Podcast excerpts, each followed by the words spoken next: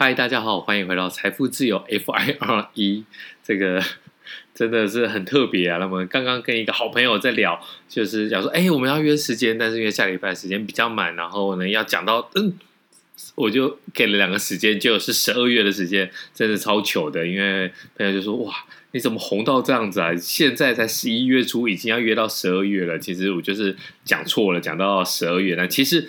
要约的是十一月中啊，所以有时候真的年纪比较大之后，脑袋真的比较不好。好，那我们今天来讲到这个 NVIDIA 跟 Tesla 的第三集啊。那这第三集呢，其实就是好朋友他自己遇到的一个状况。那我们在听众里面呢，还有提到说呢，他当初有买这一个哇，这个股票。呃，不是股票，他是买基金，买这个主题性的基金，像基金现在很流行嘛，五 G 的基金啊，还有社会企业啦、ESG 啊那种碳中和的基金啊，那他买到了就是 N V D 它的基金，所以他非常的兴奋，他认为说哇，那这波应该是赚翻了，到底还要不要再加码，要拉进去？那我就稍微看了一下，其实我马上就跟他讲说，哎。NVIDIA 真的是一个不错的，尤其是 NVIDIA 最近的股价，因为元宇宙的商机啊，无限上涨。那么最近呢，已经超越了波克夏 Berkshire，那波克夏海瑟薇。已经变成美国的第七大上市公司啊，所以呢，他认为说接下来还有没有机会再往上飙涨？那我们在上一集有提到，NVIDIA 其实应该是没有蛮蛮好的，应该没有什么太大的问题啊。因为你讲万里无云，好像有点超太超过了。可是呢，在这 GPU 在这个原型显示器的原型，在在这个业务上面呢，它应该是很难有对手啊。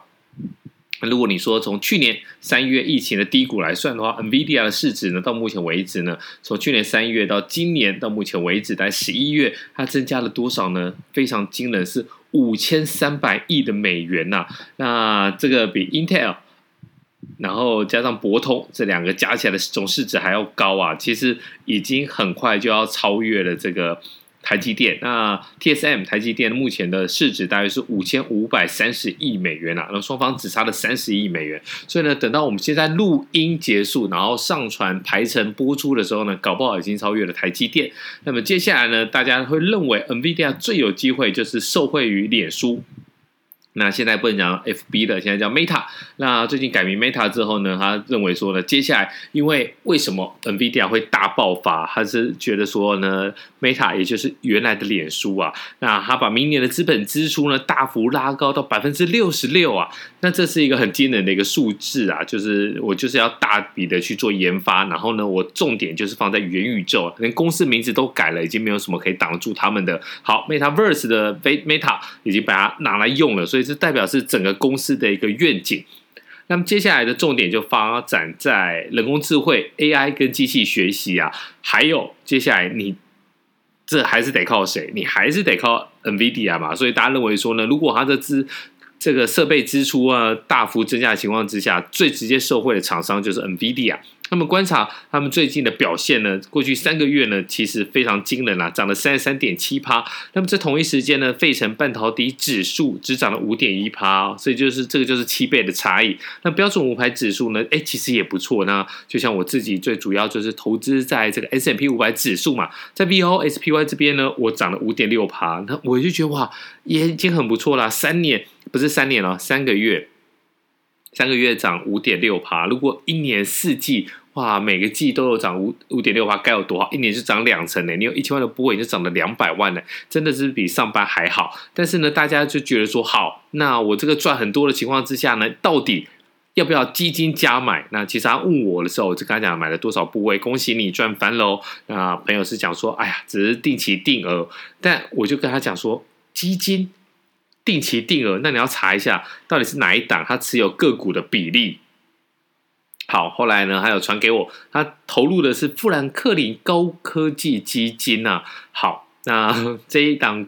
这一档目前呢，其实它的净值是一百七十一块啊，其实在最近也是涨蛮多的啊，那也是一路飙涨的情况之下，如果你是年初买入的话，你的报酬率也有一成哦，也有十趴左右啊。如果你放了两年的话，哎，恭喜你也是不错啊，也翻涨了，这个还不到翻倍啦，但是也有。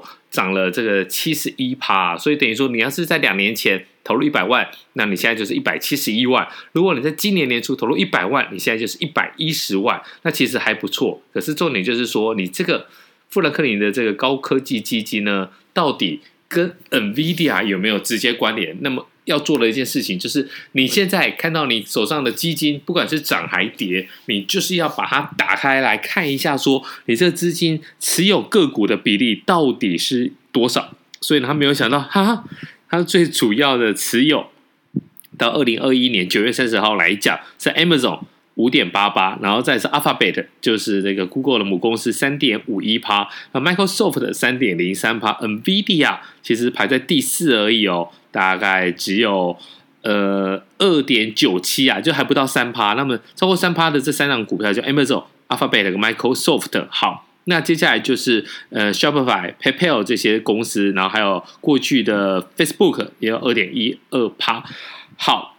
我们今天就要讲一个重点，如果你看好的是 NVIDIA，你就应该直接去买 NVIDIA，那你的个股的暴利的一个报酬才能够搭拉进来嘛，对不对？那如果说你看好的是 NVIDIA，可是呢，你却花大钱去买这一档基金，结果呢，它占比不到三趴，哎，那你这样子的做法其实是就就有点可惜啊，那。